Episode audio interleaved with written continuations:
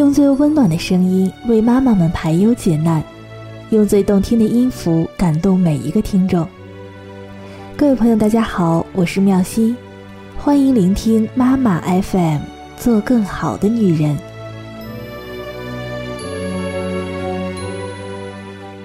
今天分享的这篇文章来自陈安怡，我们欠孩子一堂爱情课。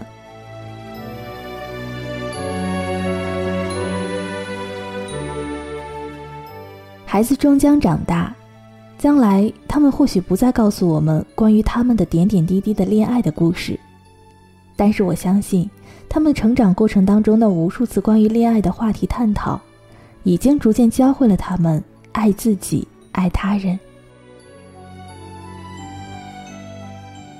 我大学的时候，学校里开了一门通识课，叫做《婚姻与家庭》，结果报这门课的人是大爆满。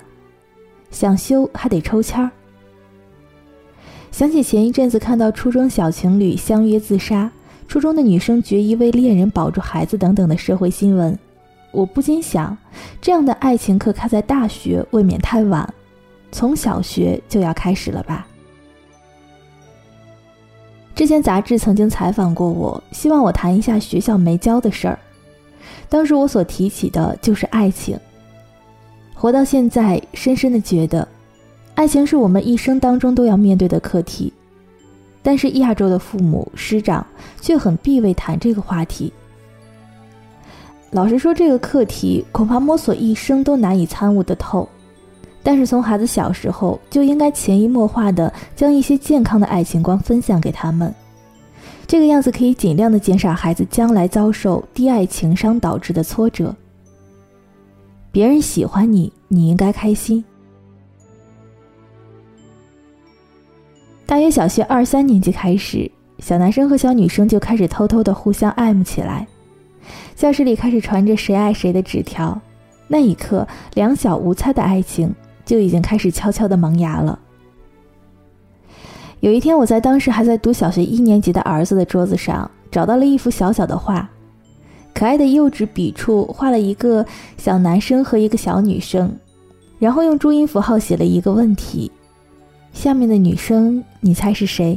请打圈儿。然后写了三个女生的名字。我觉得儿子特别有趣，就问他说：“这是谁画的？”儿子耸耸肩说：“某某某拿给我的，但是他不肯说是谁画的。”接着又补了一句。但是我猜可能是某某某，因为他们两个是好朋友。作为妈妈的我一听真的是很开心，这不正是儿子老是挂在嘴边的那个女生吗？我意识到这是和孩子该谈一谈什么是爱情的好机会，便接着问他：“那如果你知道他也喜欢你，你会高兴吗？”儿子略害羞的说：“还好。”知道别人喜欢你应该很开心吧？儿子点点头。那你可以说得出为什么喜欢他吗？他长得很可爱，嗯，说话很小声。我们班有一些女生说话声音很大很凶，他都不会。哦，他很温柔。我笑了，接着问：那你希望你喜欢的女生也喜欢你吗？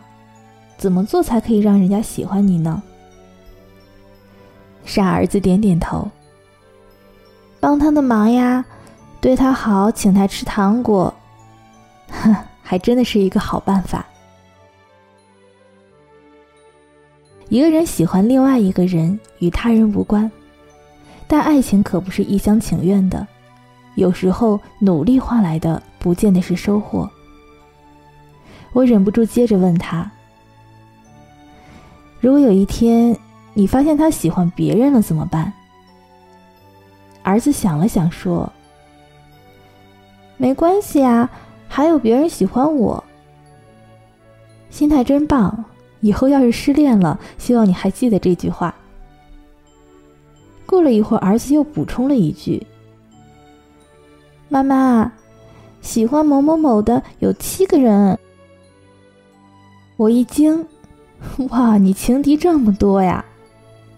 什么叫情敌？就是跟你一样喜欢这个女生的男生啊，因为大家都喜欢同一个人，所以呢，就像敌人一样要竞争，所以就叫做情敌。这次儿子又困惑了。可是我跟王某某、李某某都是他的好朋友啊，我们不是敌人。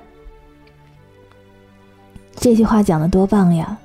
我顺着说：“是的，你要记住这一点。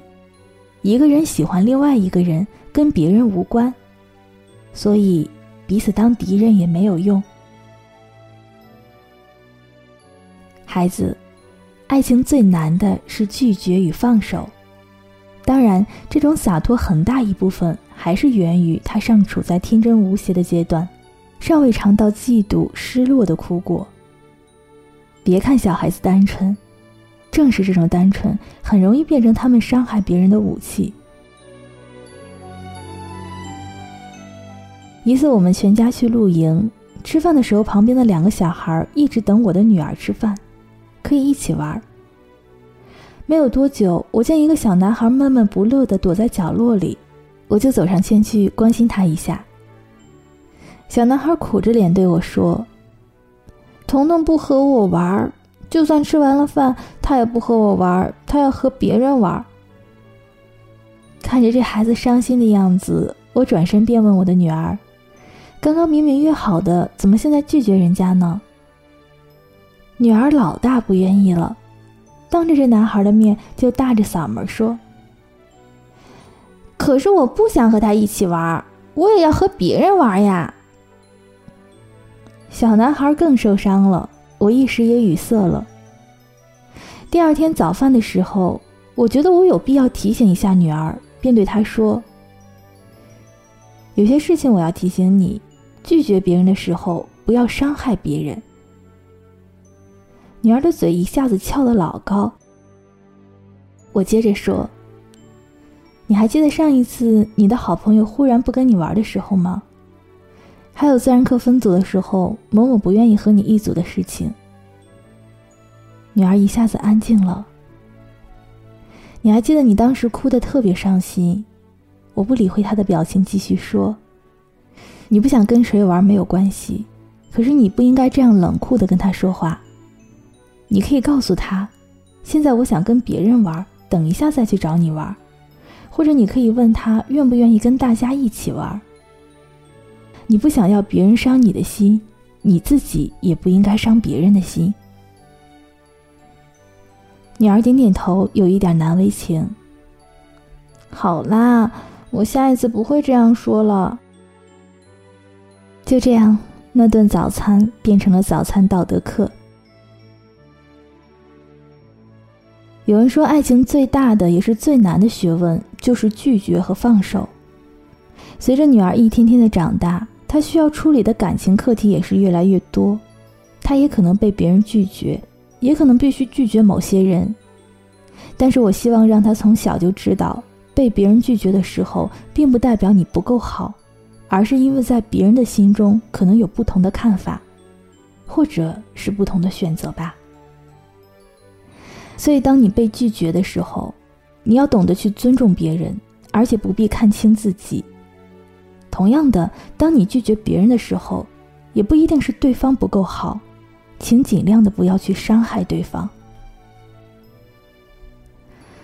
不要当孩子爱情启蒙路上的鸵鸟。我不知道别人家是怎样讨论谁喜欢谁这个话题的，反正我从来不会以此来笑话孩子。类似上面的话题经常发生，非常自然。因此，我的儿子和女儿也会非常自然、非常主动的和我讨论这类的话题。我只知道，当孩子的感情出了状况的时候，绝大多数的孩子不会选择告诉父母。为什么呢？因为这部分父母不愿意正视孩子的长大和对恋爱的渴慕，有生理以及心理的需求，只是鸵鸟似的以为，不去想、不去听、不去谈。它就不会发生，不会存在。对于孩子的恋爱，他们只知道摇头。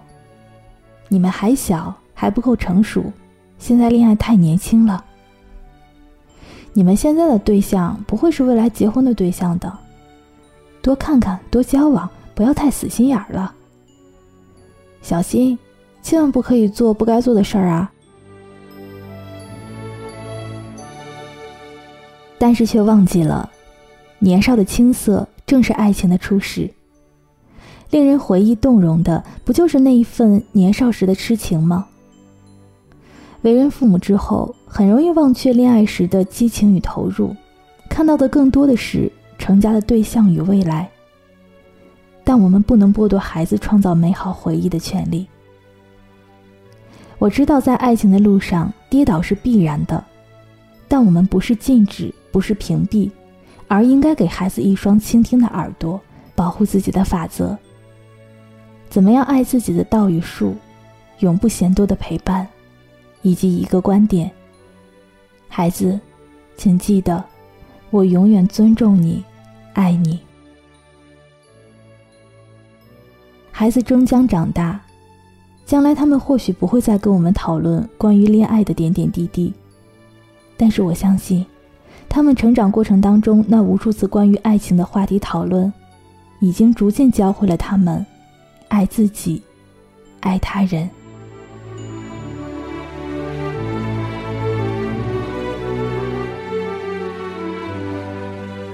妈妈 FM，感谢您的收听。如果想要收听更多的精彩节目，欢迎来关注微信公众账号“妈妈 FM”。那好了，我们本期的节目就是这样了，下期见喽，拜拜。